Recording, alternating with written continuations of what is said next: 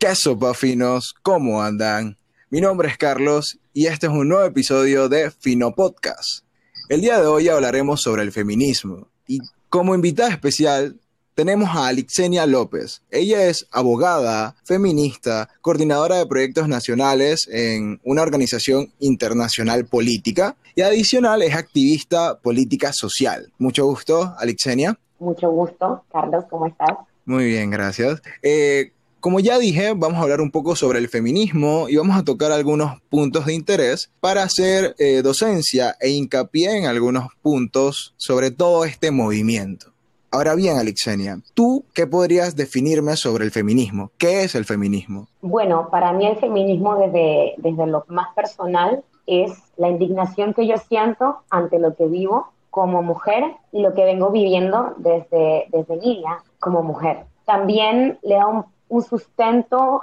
a la ira o a lo que uno siente en cuanto a esta indignación o todos los sentimientos y emociones que como mujer uno sienta ante esta indignación de lo que uno vive. Le da teoría a lo que pienso en cuanto a esta indignación y encuentro explicaciones teóricas para la indignación que siento. Esto desde la perspectiva más personal. Claro. Desde lo más teórico, el feminismo es un movimiento de mujeres que no inició en la actualidad, tenemos una memoria histórica, eh, esto se ha dividido en olas feministas, donde inició con el sindicalismo, desde la época contemporánea, con las mujeres trabajadoras. De hecho, los derechos laborales fueron gracias también a la incansable sindicalización y organización desde lo político de las mujeres y pues en Estados Unidos, en, pues en el pasado no se respetaban pues las ocho horas de trabajo, sino que la gente trabajaba de una manera muy esclavizada, más de 15 horas, sin un salario digno,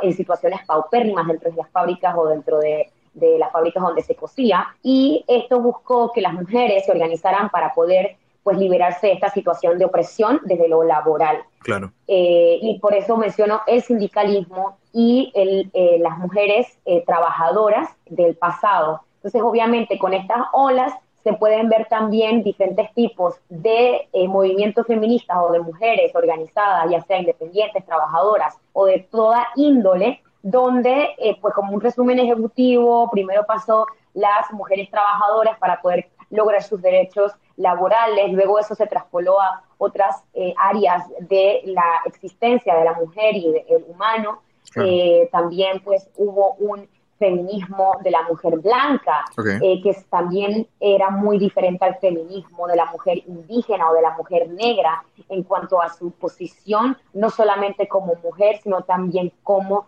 una persona de color o una persona de cierta raza en específico. Claro. también esto pasa dentro de las olas del feminismo que estaba eh, sucediendo en Europa y esto ha hecho de que en la actualidad existan diferentes ramas. Esto significa que somos mujeres diversas, no todas pensamos lo mismo. Existen las feministas radicales, existen las, feministas interseccionales y las feministas decolonizadas. Eh, para hacer un resumen muy rápido de lo que es lo del decolonialismo, es simplemente un término utilizado para, y es un movimiento que nace en América Latina que se centra en eh, comprender eh, de lo que hemos heredado de la Inquisición y del colonialismo y de las culturas europeas ante nuestra eh, pues población indígena y el mix que se genera y las culturas de los ancestros que venimos heredando pero que también se vienen borrando en el tiempo y pues el decolonialismo lo que hace es poder tener este estudio teórico y también de experiencia de vida donde uno va entendiendo la memoria histórica de lo heredado y también eh, entendiendo de que uno puede no aceptar esa memoria histórica o esas culturas,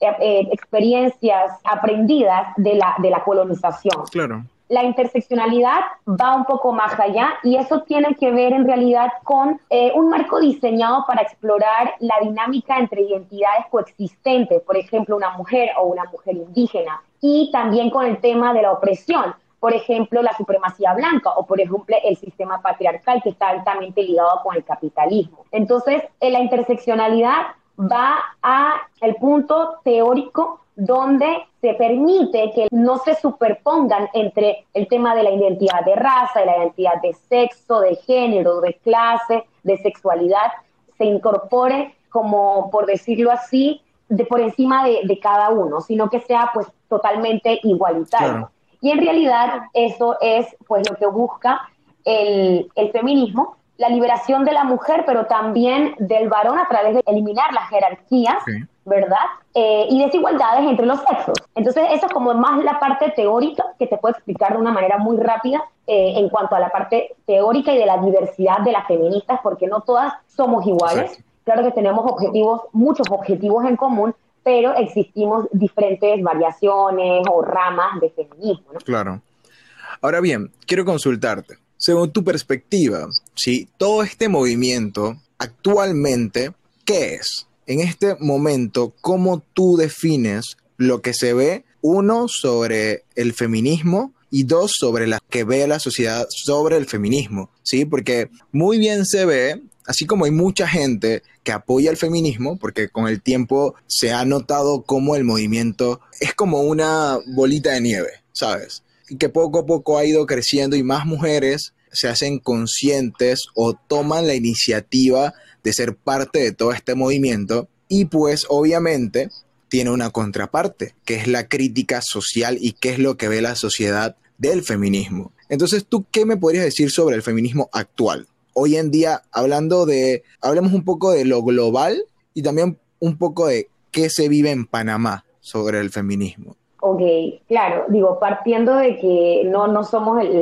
las generaciones cambian, los individuos cambian, aprenden, evolucionan, y eh, no estamos en, las mismas eh, situaciones ni económicas, ni medioambientales, ni políticas, y por eso el feminismo hoy en día no es eh, homogéneo, por eso hablaba de la diversidad de, los, de, las ramas feministas, no constituye un cuerpo de ideas total, cerrado, por decirlo así. Son posturas ideológicas, eh, políticas que, que están a lo largo de toda la sociedad eh, con distintas corrientes internas, donde pues lo que podemos decir es que este movimiento pues político va en contra del sexismo, ¿no? En contra del tema de sexo y género, eh, en todos los terrenos, ¿no? En lo jurídico, en lo ideológico, en lo socioeconómico, en lo cultural, para que se exprese la lucha de las mujeres contra cualquier forma de discriminación,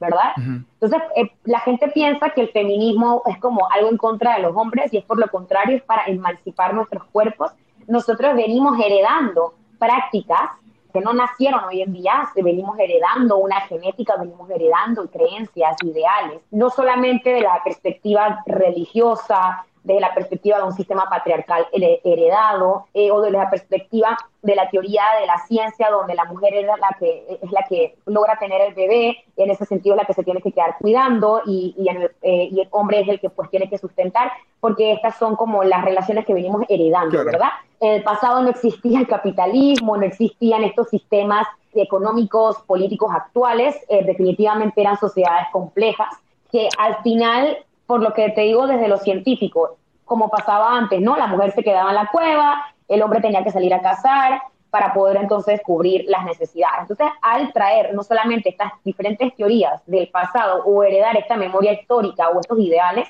es normal que entonces eh, eh, tengamos que heredar estas, estas creencias de opresión de la mujer donde la mujer se tiene que quedar en casa, donde tiene un, trabajo no remunerado, donde tiene que sufrir violencia, donde el fundamentalismo le dice que no puede divorciarse aunque le estén golpeando en casa, donde no recibe un apoyo de paternidad responsable, no recibe un apoyo desde la perspectiva del Estado para poder tener sus derechos laborales cubiertos o un salario digno o una situación de vida digna. Entonces, el feminismo hoy en día es para poder seguir el trabajo que ya nuestras antecesoras han eh, eh, logrado, porque nosotras no pudiéramos hoy en día hablar ahorita como estoy hablando contigo sobre el feminismo, con tener esta, esta libertad de expresión, si no fuera por nuestras antecesoras feministas, no pudiéramos votar, no pudiéramos tener nuestras propias empresas, no pudiéramos trabajar. Y en fin, un montón de derechos también no pudiéramos pues tomar decisiones sobre nuestros derechos reproductivos. Y todos estos derechos que se han venido conquistando en el tiempo, hay que, hay que darle esa visibilidad a las antecesoras feministas que lo han logrado en el tiempo y lo han logrado de una manera organizada desde lo político, desde lo social, para poder conquistar esos derechos y para poder emanciparnos, eh, para poder lograr esa liberación de la mujer. Esta liberación de la mujer no solamente es lograr esa igualdad de género, lograr la igualdad entre el hombre y la mujer, también lograr la emancipación de nuestros cuerpos frente al sistema patriarcal que hemos heredado, ¿verdad? Entonces, eh, yo siento que pues a nivel global esto es algo que, que está pasando en todo el mundo, es la era del feminismo o es la era de la liberación de la mujer, por primera vez, porque creo que en la historia de las civilizaciones tenemos esta, este, estos grandes movimientos de mujeres, ya sea trabajadoras, sindicalistas, de comunidades del interior del país, de las ciudades, que estén pues capacitando, organizándose para poder conquistar los derechos que nos hacen falta y tutelar los derechos que ya nosotras hemos ganado, ¿verdad? Eso desde la posición de la existencia de uno como persona o como mujer. También desde la posición política se puede hablar un poco de el tema de que cuando uno está en una posición de poder, ¿verdad? Que puede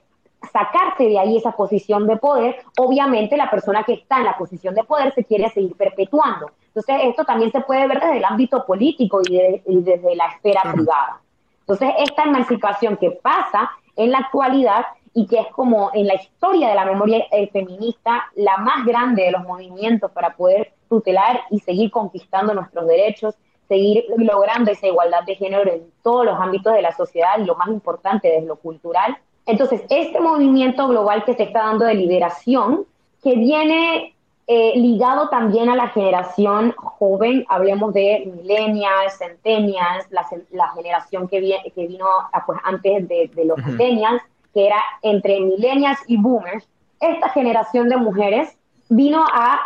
agrandar los movimientos y a, visibilizar por medio de las redes sociales lo que ya nuestras antecesoras habían comenzado a, liberar desde la Revolución Francesa, desde eh, el tema de las laboristas o las sindicalistas en Estados Unidos con las fábricas, desde incluso mucho antes en cuanto al tema de cuando la Iglesia Católica comenzó a quemar a mujeres en la era de Inglaterra, que les decían brujas y que las quemaban. Estas son nuestras antecesoras feministas, pero en realidad no eran brujas, eran simplemente mujeres que estaban tomando el poder de sus cuerpos, emancipando sus cuerpos, porque simplemente no querían casarse con un hombre cuando tenían 15 años, porque no querían tener un hijo de un hombre de 46 cuando ya tenían 13 años, porque querían estudiar y no querían seguir eh, trabajando los clásicos trabajos que les demandaban a las mujeres o esta división de clase de trabajo que en su momento pues se daban y que incluso antes. Y esto también va ligado al tema de la maternidad, que las mujeres podemos tener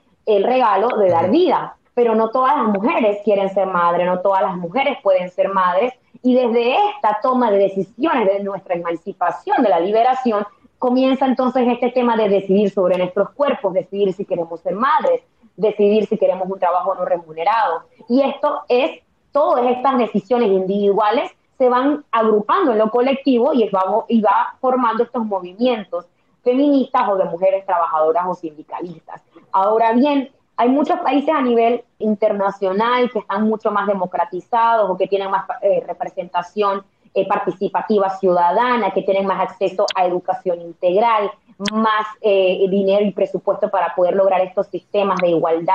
y de educación, donde ellos ya han logrado llegar a tener muchos derechos o conquistar estos derechos de los que hablo, que no solamente son en torno a la emancipación del cuerpo de la mujer o de la mujer, sino a lograr esa igualdad de género que, eh, que tiene que ser algo cultural y también algo político, económico, social. En Panamá, como somos un país relativamente joven y una, una república que pues eh, hace 30 años estaba teniendo un sistema totalmente militar, de corte militar, de dictadura, en Panamá, por ser tan jóvenes, es evidente y es normal que estos temas se estén tratando apenas en el siglo pues, XXI, en el año 2021, cuando ya otros países de historias mucho más eh, prolongadas lo han eh, pues hablado desde hace 20, 30 años, independientemente de que sigan sufriendo ciertas eh, condiciones de desigualdad de género y de violencia hacia la mujer en todas sus perspectivas, ¿no? Pero Panamá, por ser un país tan joven, es por eso que pues no ha como, no se ha desarrollado tanto, aunque sí tenemos una historia y una memoria histórica de, de, la lucha de la mujer pues enorme, como con Clara González, eh, con Matamoros y, pues todas estas antecesoras y lideresas que lograron eh, hace 75 años el sufragio, que las mujeres pudieron votar, eh, o que hace pues prácticamente 40 años la mujer eh, apenas podía comenzar a tener permiso para poder tener su propia empresa y, ser autónoma de sus derechos económicos, ¿no? y es normal que como somos un país tan joven, apenas tengamos estos diálogos tan bajos de que el feminismo es en contra del hombre, cuando un hombre está educado o una mujer que tiene tendencias machistas o que es ignorante, están educados en el tema e investigan, pueden entender de que pues es eh, algo que viene no de ahora, que esto es de hace muchos, muchos, muchos años y décadas y milenios donde la mujer se viene emancipando y logrando eh, conquistar sus derechos y eh, que apenas estamos en este, en este crecimiento de la sociedad, en esta educación integral y de poder pues reconocerse de poder reconocer la emancipación de, la mujer y de que también somos diversas. Mira, casualmente algo que quiero destacar de todo lo que mencionaste es que eh, para mí me parece un dato muy interesante lo que tú misma has mencionado de que en parte el feminismo no está en contra de los hombres, ¿sí? Porque socialmente hablando, vemos como los medios de comunicación, como hasta muchos hombres y hasta mujeres señalan de que el, feminismo está en contra de nosotros, las entidades masculinas.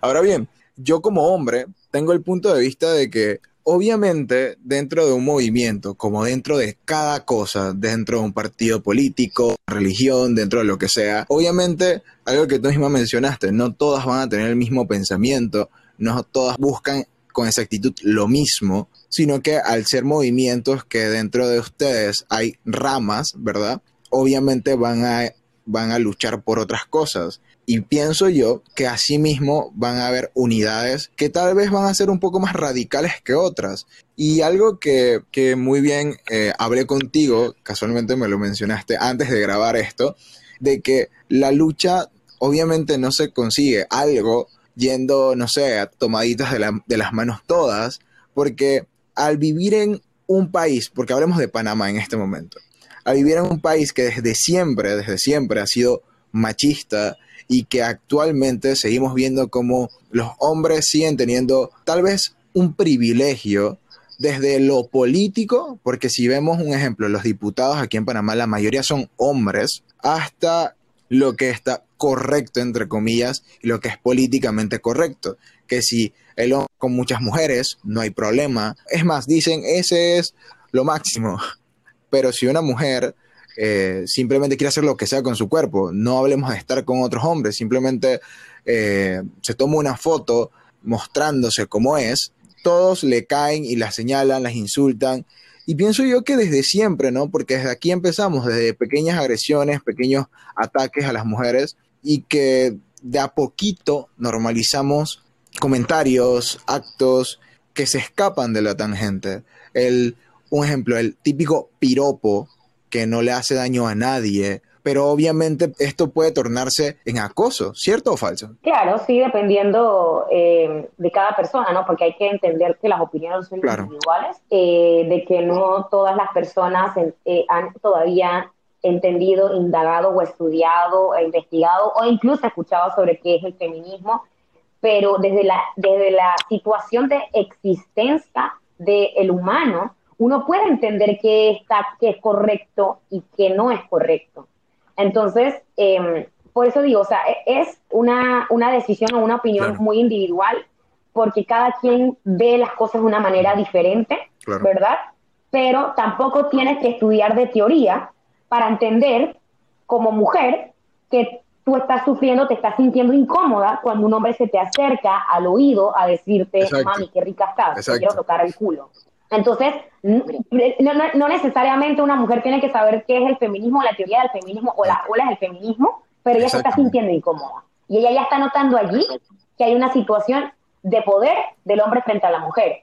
Porque como tú mencionas, que los hombres están en una situación de privilegio y de ahí nace el tema del sistema patriarcal que el hombre siempre está en una posición de privilegio frente a la mujer y que partiendo del reconocimiento de eso, entonces uno puede comenzar a sensibilizarse, a investigar y a comenzar a tratar diferente a los demás. Y esto no solamente va abarcado el tema de la mujer, sino también a todas las poblaciones vulnerables, indígenas, hablemos de negros, hablemos de niños, hablemos de gente discapacitada. Y si te puedes ir a lo más filosófico, podemos hablar del medio ambiente y de los animales. Entonces, el hombre siempre ha estado en una situación de privilegio. Y si nos podemos ir a la teoría mucho más profunda,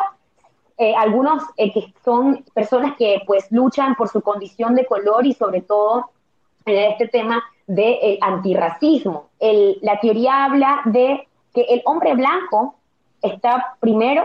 luego la mujer blanca, burguesa, porque definitivamente en la historia del feminismo la mujer burguesa blanca no luchaba por las mismas cosas que luchaba la mujer negra o indígena. Entonces luego está el hombre negro, luego está la mujer negra y de ahí entonces siguen el resto de poblaciones vulnerables que te mencioné antes. Es importante el reconocimiento del hombre en frente a su privilegio y que esto va ligado al sistema patriarcal que eh, muchos dicen que eso no existe, que esto es mentira, eh, y en realidad es algo simplemente heredado. Eh, nosotros hemos heredado el sistema patriarcal desde los primeros inicios, y era como te hablaba, antes la mujer estaba en la cueva con los bebés y el hombre estaba afuera buscando la comida, ¿no? Hasta en eso uno puede ver cómo los sistemas, eh, unos dirán, no, pero es un sistema matriarcal, porque la mujer está cuidando al niño.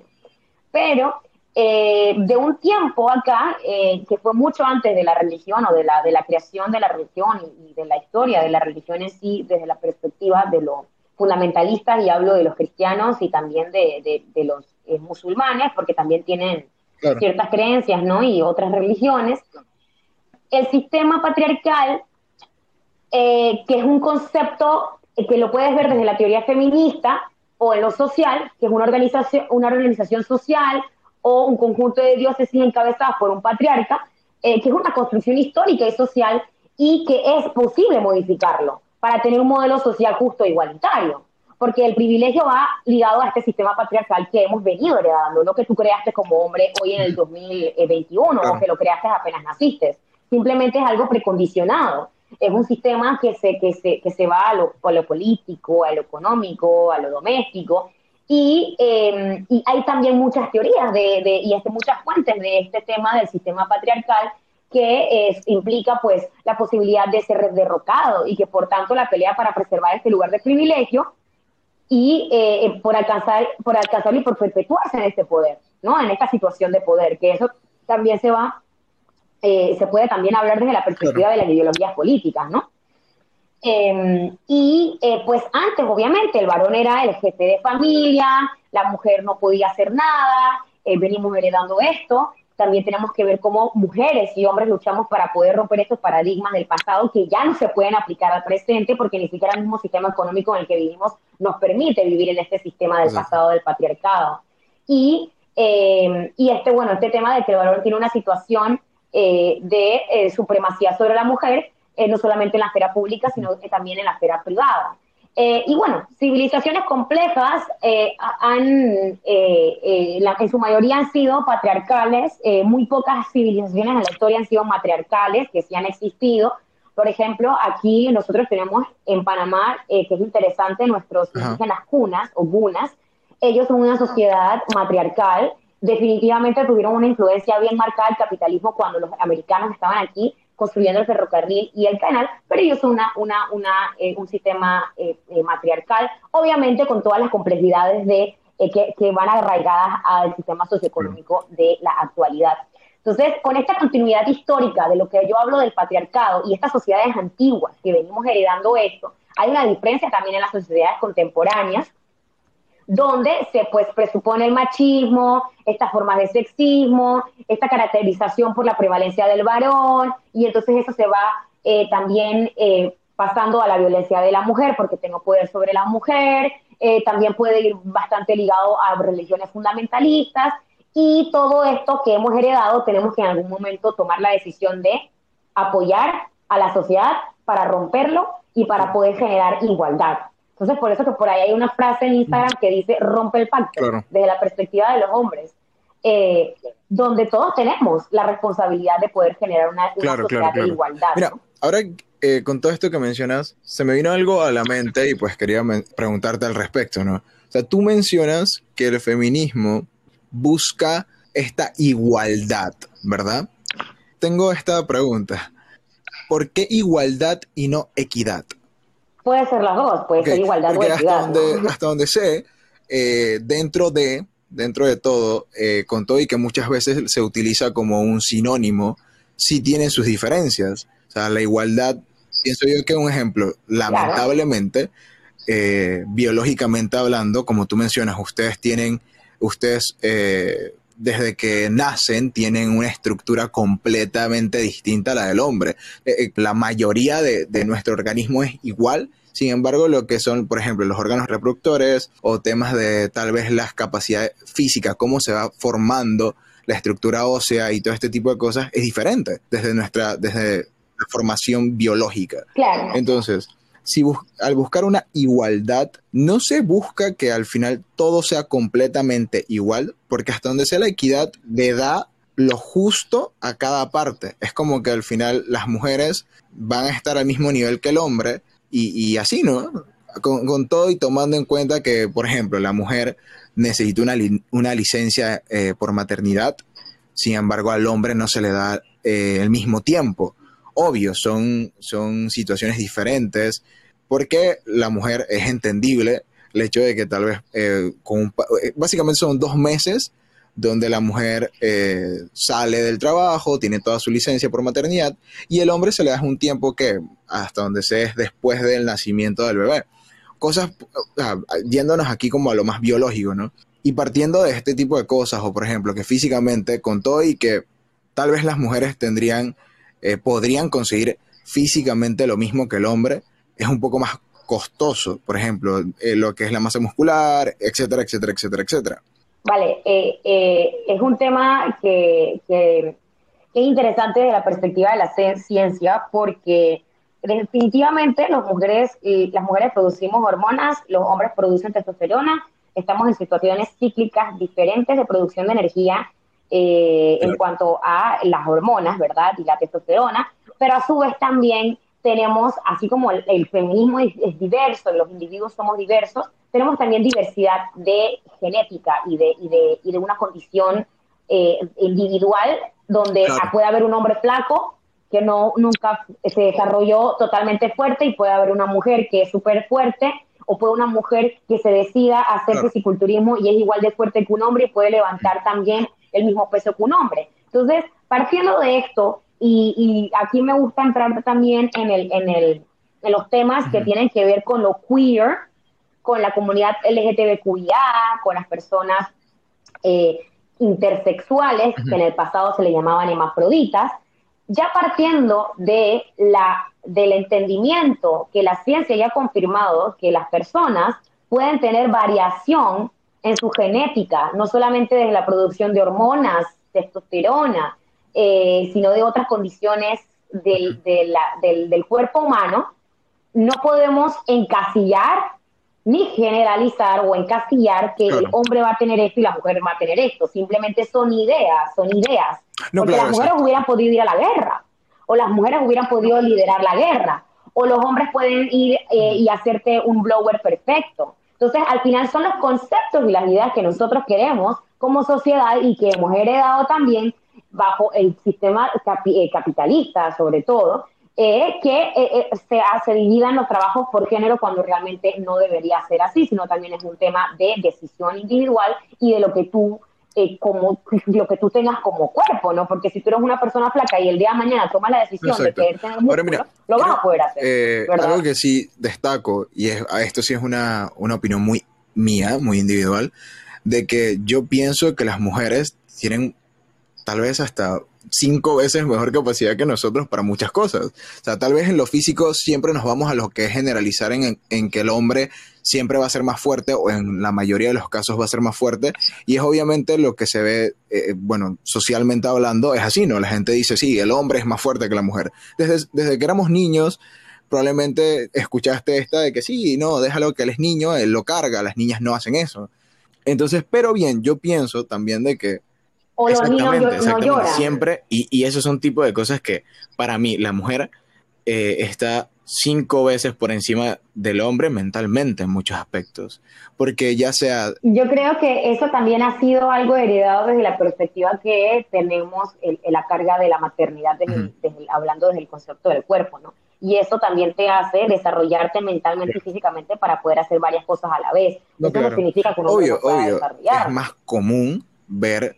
eh, que la mujer, por ejemplo, la mujer está en casa, se encarga de los niños, eh, los alista, se va a su trabajo, llega, cocina, hace, deshace, plancha, que sí, ayuda a hacer las tareas de los niños, y el hombre trabaja, llega a su casa, cansado, y dice, ah, ya no recibo ni transmito, hasta mañana. y pienso yo que es algo más común verlo, y obviamente, obviamente, eh, socialmente hablando, es normal esto obvio, obvio, si nos vamos a lo que debería ser y a lo que no debería ser, pues tal vez eh, rompemos un poco esa barrera, porque aquí también nos, trazamos un poco de lo que es el estereotipo, ¿sí? Que al final hemos, hemos crecido y generación tras generación siempre se ha tenido el estereotipo de el hombre es más fuerte, todos los hombres son más fuertes, los hombres no deben llorar, los hombres no esto, los hombres no lo otro, las mujeres, pues las mujeres como las señoritas no juegan con carritos, las señoritas eh, no dicen ese tipo de cosas. Y así, literalmente eh, la sociedad y nuestra cultura se ha empeñado en hacernos básicamente fotocopias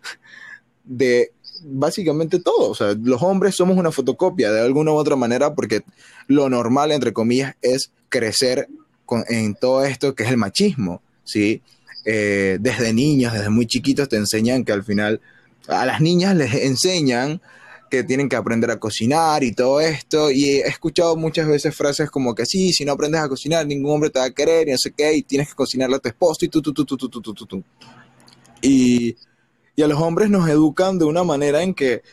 eh, no, el hombre trabaja y listo. Porque siento que muchas veces a los hombres nos crean como máquinas para hacer dinero y a las mujeres las crean con la ideología de que ellas deben encargarse del hogar. Y es un pensamiento un poco arcaico también, ¿no? Porque esto se viene viendo desde la antigüedad, ¿cierto o falso? Pues sí, exactamente. Yo creo que también el trabajo de, la era de la información es que los hombres entiendan de que, y las mujeres, ¿no? No se deben educar a sus hijos eh, con el color azul es de niño y color rosado es mujer, los niños no deben llorar, no, los hombres pueden llorar y pueden sentir como cualquier, como cualquier eh, persona eh, sensible que se siente mal y tiene un problema eh, para poder sanar sus traumas y existen los psicólogos clínicos o los psiquiatras en tal caso existe alguna condición química de desequilibrio donde tienes que pues, pasar por este proceso de sanación y de, y de tratamiento clínico. Y también, pues, que como te decía, nosotros tenemos que romper estas condiciones preestablecidas y aprendidas en el tiempo desde lo cultural. Y eh, eh, Yuval Harari, que es un autor muy interesante, que escribe varios libros interesantes de, en el libro de Sapiens, de Animales a Dioses, él explica eh, un, tema muy interesante sobre por qué las mujeres o por qué siempre se ha prevalecido que el hombre está por encima de la mujer y siempre hay mucha tendencia de violencia y este poder sobre la mujer. y sus teorías son muy interesantes eh, y él decía sobre esto, porque la mujer, si tiene toda la capacidad mental, no dirigía las guerras en el pasado, porque siempre fueron, fueron dirigidas por hombres. Claro que la mujer tiene la capacidad. Entonces, es también la era de, de poder desaprender, de construir, de colonizar para el que lo desee eh, y para pues, ser todo lo diverso que quiera ser, pero desde esta construcción de tener una sociedad mucho más equitativa, como tú hablas, igualitaria,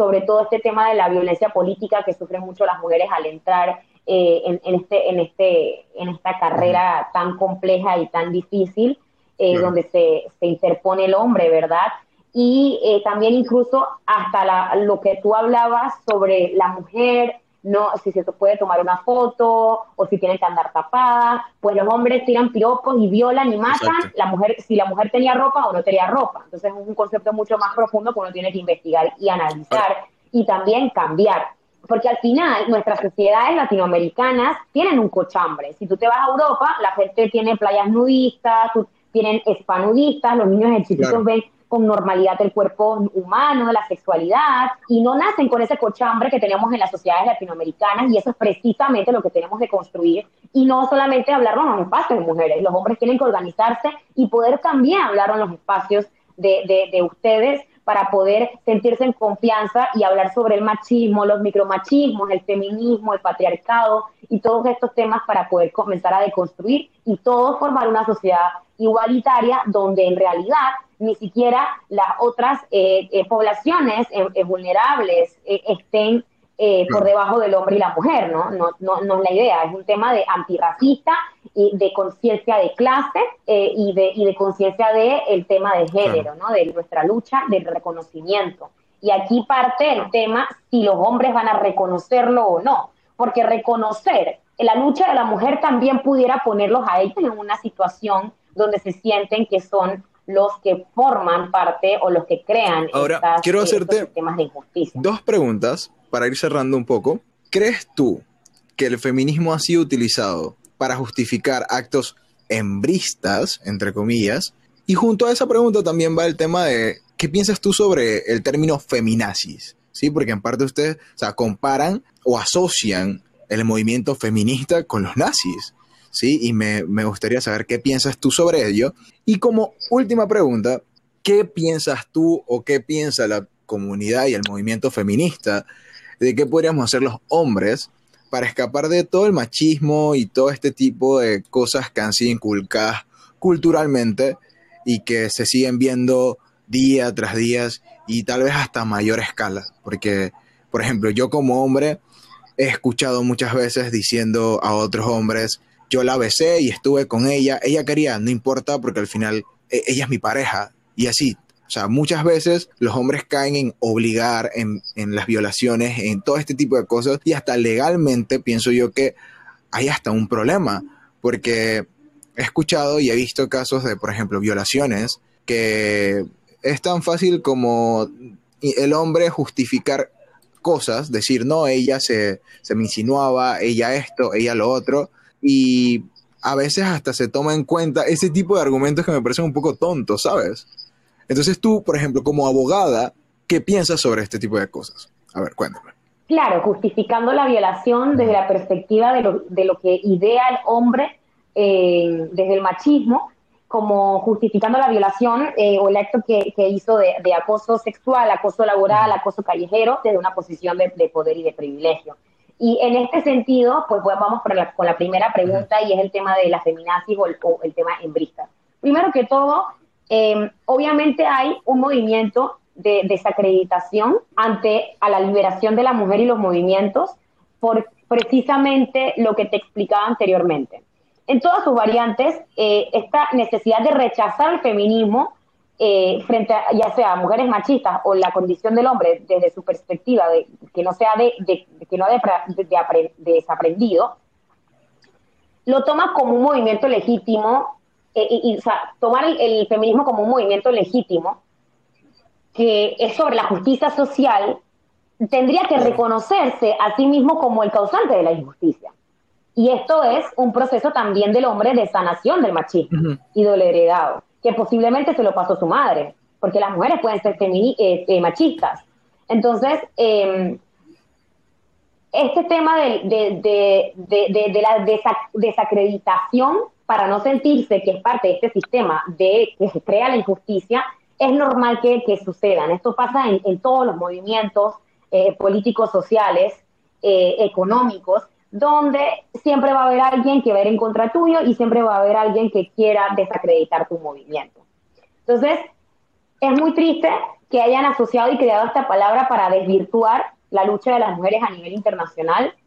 eh, porque hay que ser muy cuidadosos de lo que uno dice. Y las palabras no solamente tienen energía, sino también tienen una, tienen una reacción. Y, tenemos que entender de que también hay niños que nos escuchan y que tenemos que, que proteger y educar porque el nazismo fue algo terrible. Fue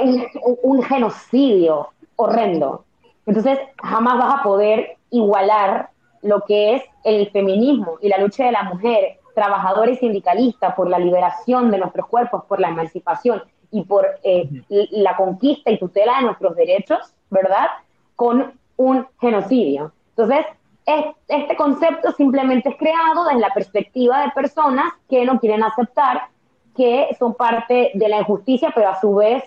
ser parte de la solución, siendo parte de, eh, este movimiento eh, de ser aliado feminista para poder entonces eh, tomar responsabilidad sobre su privilegio, reconocer que la mujer siempre ha estado y que ha heredado un, un sistema patriarcal que la oprime desde todos los ámbitos y que uno puede ser parte de la solución. Entonces, el embrismo, que al final simplemente es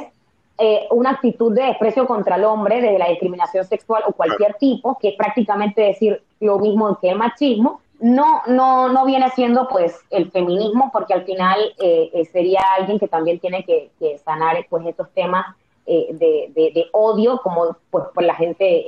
como la misandría, que es el odio, ¿no? O el menosprecio, y que al final em, estamos todos construyendo esta sociedad de igualdad y de equidad entonces, si hay alguien que es hembrista o que eh, eh, tiene un tema de misandría, pues obviamente tiene que tratarse. Eh, y esto va muy lejos de lo que es el tema de la lucha de la mujer y el feminismo y de reconocer que el hombre es el que ha estado en una posición de privilegio y que existe un sistema patriarcal creado. Claro, es que, ahora bien, pienso yo también de que muchas veces la gente viene y asocia tal vez hasta hasta el feminismo dice sí, porque eh, justifican actos hembristas, eh, refiriéndose a todo este tipo de cosas que a veces ocurre, donde tal vez la lucha del feminismo termina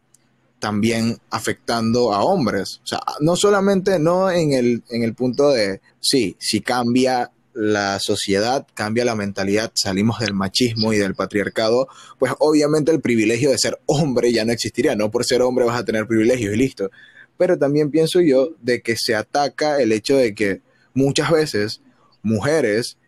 terminan acosando hombres por ser hombres. Muchas veces el mismo movimiento feminista termina generalizando y decir, un ejemplo, todos los hombres son violadores, todos los hombres son unos machistas, son y son y son y son y son y son. Y obviamente aquí es donde la sociedad salta y dice, no, sí, esto y lo otro, porque es lo que tú muy bien mencionaste antes, ¿no? muchas veces se generaliza, ¿sí? Es como yo decir, todas las feministas están erradas, un ejemplo. toda la comunidad me caería encima. Eh, y es lo que también pienso yo que a veces pasa con, el movimiento feminista y los hombres. Al decir, porque muchas veces se escucha el decir, sí, todos los hombres son unos violadores, los hombres son y son y son y son y son y son. Y casualmente hace poco estuve escuchando un ejemplo de que hablaban sobre una chica decía que los hombres eran una porquería y que todos los hombres lo eran. Un chico les decía, mira, pero yo pienso que, no deberían generalizar porque yo soy una persona que apoya el movimiento feminista, no sé qué, tú, tú, tú, tú, tú. Y la chica le decía, sí, pero tú eres uno de tal vez, o sea, es un porcentaje súper corto, tal vez un 5% de los hombres eh, apoyan este tipo de cosas y aún así como la mayoría es una porquería, es más fácil generalizar y decir todos son una porquería. Pienso yo que tal vez ahí es donde la sociedad grita y salta y dice no, porque las feministas son y esto y lo otro y buscan ta, y, lanzan odio. Pero, obviamente, obviamente, ¿cómo se justifican estos actos? Sí, al final, eh, eh, como te digo, somos diversas, cada quien habla por sí mismo Em, y, cada quien sana también eh, dependiendo de la condición en la que se encuentra, si sí o no, eh, y lo que le haya pasado con, con, justa causa, si en el pasado tuvo algún tipo de, situación eh, compleja y que hoy en día pues piensa así. Em, repito nuevamente, el tema de querer desvirtuar el movimiento de la lucha de las mujeres a nivel mundial o a nivel nacional por el simple hecho de que existan eh, ciertas eh, eh, personas que, que, pues se expresan de cierta manera, no significa que el feminismo en sí sea eso, ¿no? ¿Verdad? Y que lo que hemos heredado de nuestras antecesoras, que es súper importante, sea desvirtuado, descalificado o desacreditado, ni en el pasado ni, ni en la actualidad. Y en esta eterna pelea de las mujeres por intentar ser consideradas personas y no simplemente mujeres que producen bebés, eh, este fenómeno que, que es, bueno, se caracteriza por, por esta reacción defensiva que demuestran los hombres ante el progresismo del cambio del rol social y cultural de la mujer, porque realmente es un cambio de rol, donde, donde, pues, obviamente, así como tú dices, van a haber hombres que van a estar perjudicados, quizás un violador que sigue libre. Em, y, eh, o, quizás en este tema de la carga doméstica eh, eh, de, maternidad, de responsabilidad de paternidad y de, de, la, de compartir la, carga, ¿no? Y de que la mujer tiene y ha tenido durante toda su vida la mayor carga de tener que tener que afrontar la carga de no remunerada. Entonces, los hombres que, que, han estado bajo estos prototipos y que responden, es normal que respondan irracionalmente frente al ascenso de la mujer porque es como primera vez que, Sienten está pasando de una manera un poco más, más amplia, porque antes pues sí, sí, exacto, yo creo que sienten un poco de miedo ante lo que se viene, eh, ante lo que viene pasando, y también mencionar, o sea, hay que reconocer que también hay una eh, dominación que oprima a la mujer, ¿verdad? Y, y que se evidencian estos como cánones, no sé cómo explicarlo, pero cánones estéticos de esta, de esta habitomanía eh, de por limpiar y este espíritu de querer agradar a todo el mundo y este interés extremo por agradar a los demás. Eh, hay que vencer esta dominación simbólica que también va a hacer que libera a la mujer hay que reconocer la posición del hombre y su privilegio del sistema patriarcal para poder aportar a la liberación de la mujer, la emancipación de nuestros cuerpos y de la igualdad que tanto eh, que se busca, no solamente de la posición de la mujer, sino también desde la posición de la interseccionalidad en cuanto a todas las poblaciones vulnerables, eh, eh, pues háblese como mujeres indígenas, poblaciones indígenas, poblaciones de afrodescendientes, negras y discapacitadas. y bueno, estos procesos de, dominación eh, que, pues, que he mencionado y que se enfrentan eh, a lo largo todas estas organizaciones de resistencia ante el poder eh, van a generar siempre estas reacciones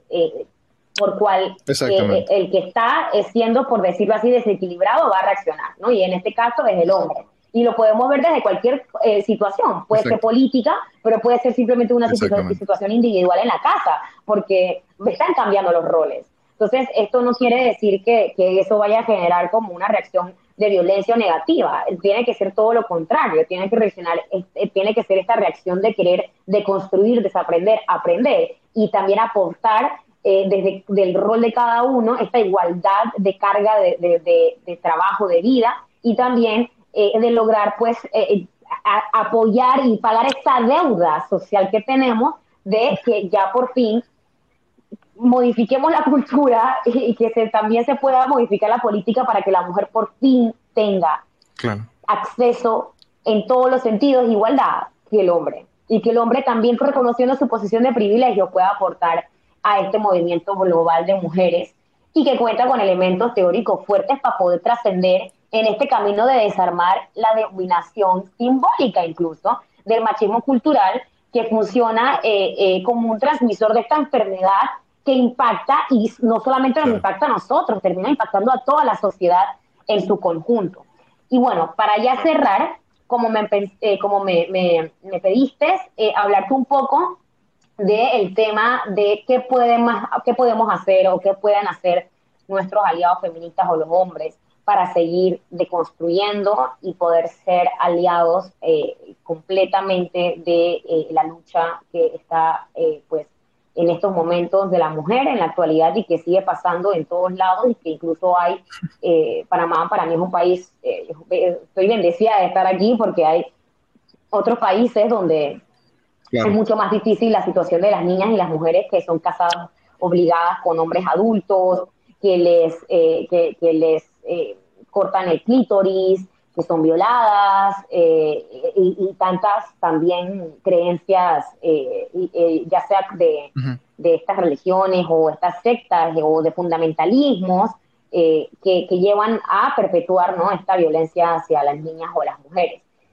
Y pues obviamente desaprender y poder comenzar a investigar, ¿no? investigar, compartir la responsabilidad de crianza por igual, aportar en la casa, con la carga doméstica y de paternidad, luchar por los derechos eh, de, de, las mujeres desde la perspectiva de los derechos laborales, desde el tema de la maternidad, por ejemplo, lo que tú comentabas, la licencia de paternidad tiene que ser igual que la mujer. Los hombres tienen que organizar y exigir también su licencia de paternidad. ¿Por qué no? ¿Verdad?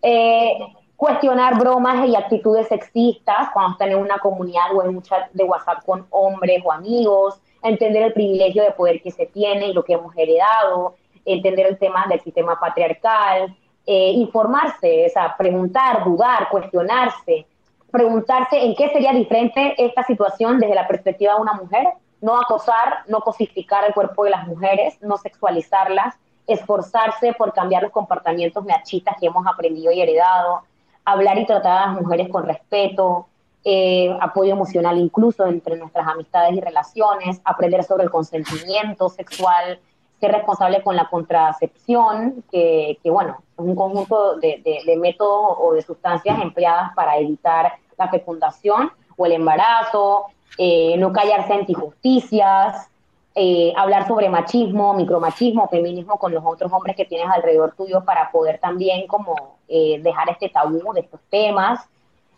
sumarse a las iniciativas feministas cuando sean espacios mixtos, entendiendo de que existen espacios no mixtos eh, donde en estos espacios no mixtos, eh, pues que eso también ha generado mucha controversia,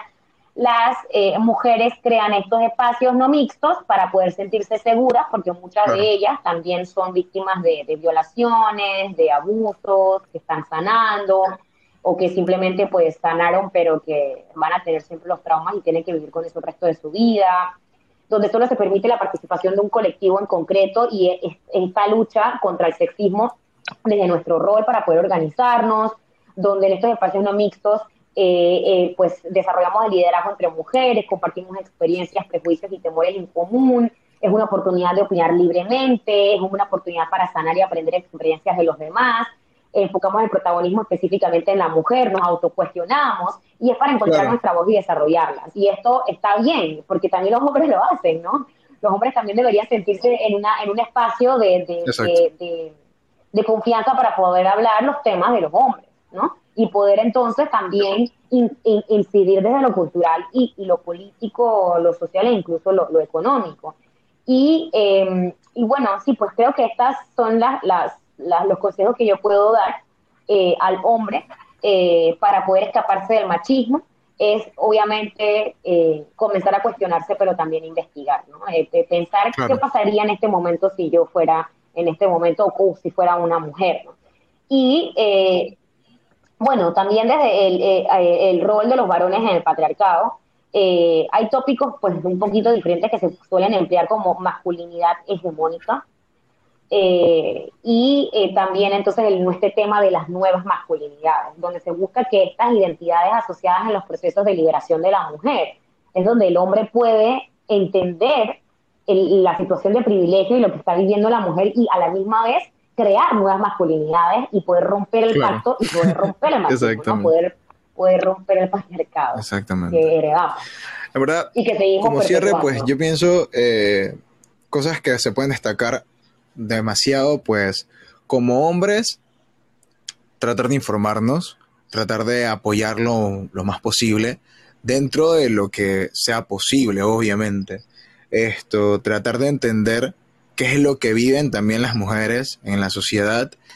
y que en estos tiempos, obviamente,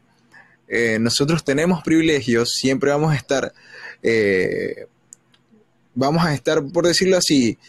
eh, en, un, en un escalón más arriba, porque ha sido algo cultural, ha sido algo social. Pero nosotros mismos somos quien debemos empezar a que ese escalón no esté ahí. No hay una diferencia entre un escalón entre la mujer y el hombre. El hombre que no esté arriba de la mujer.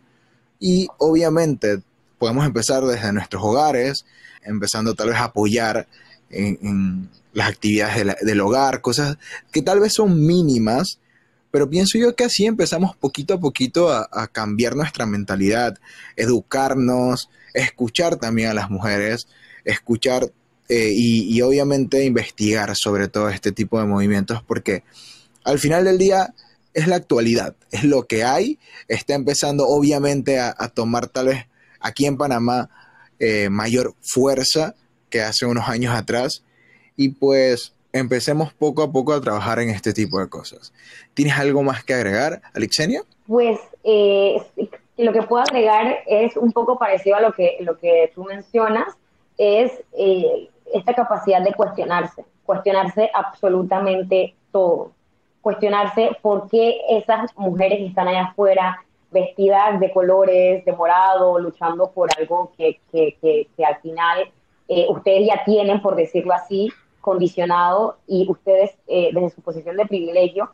que, que lo notan, lo tienen como normal, ¿no? Tienen estas situaciones de privilegio con, con, normalidad, pero entonces nosotras no tenemos eso y estamos luchando por esa emancipación, esa liberación y esa igualdad. Cuestionarse, desaprender, deconstruir y comenzar a investigar para poder entonces entender la lucha de la mujer feminista y no hablar pues sin argumentos, eh, sino desde el entendimiento para poder entonces aportar no solamente a la lucha de la mujer, sino también a este tema que es súper trascendental en la lucha de clases. Todos los que nos escuchan, síganos en Fino Podcast, en Instagram, en Spotify, en YouTube. Esto actualmente estamos subiendo mucho contenido y pues nos encantaría que fueran parte de esta comunidad.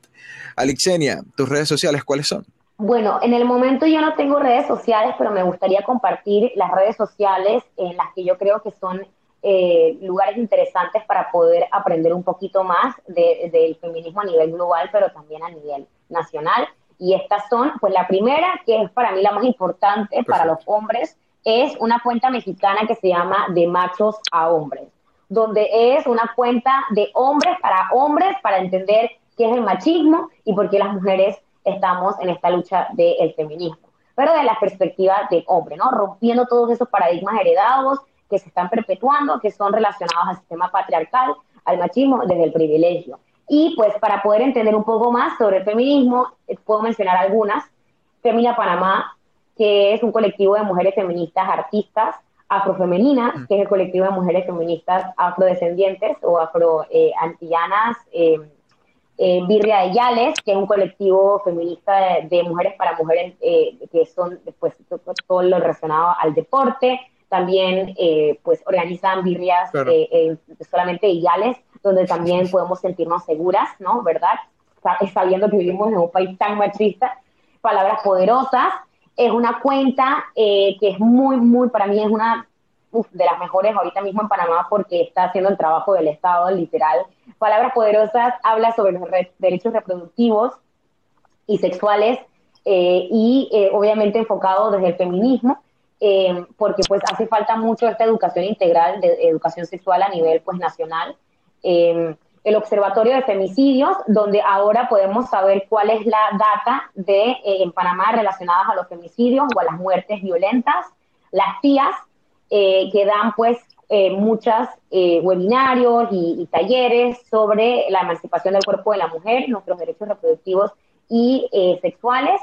eh, AFEM, que es una organización de abogadas feministas, en el caso de que tengas alguna situación legal, jurídica, donde te quieras sentir un poco más eh, en confianza y acuerpada por mujeres para poder entender la perspectiva legal y recibir esta asesoría eh, jurídica si estás en una situación eh, legal difícil. Y pues de, de, afuera, de Latinoamérica, que también el feminismo está en bomba, las libertinas,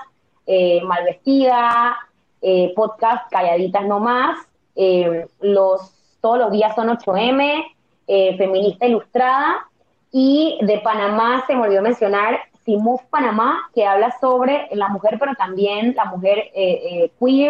eh, y desde la comunidad LGTBQIA, que también es súper diferente la situación de vulnerabilidad y de violencia en la que se encuentran las mujeres trans y toda la comunidad LGTBQIA en Panamá y en el mundo, que eso es una lucha también muy importante aquí tienen un poco de información al respecto y pues nada, eh, en verdad muchísimas gracias Alexenia por todo, fue un placer tenerte aquí y pues nada, creo que con esto terminamos el día de hoy. Chao, chao.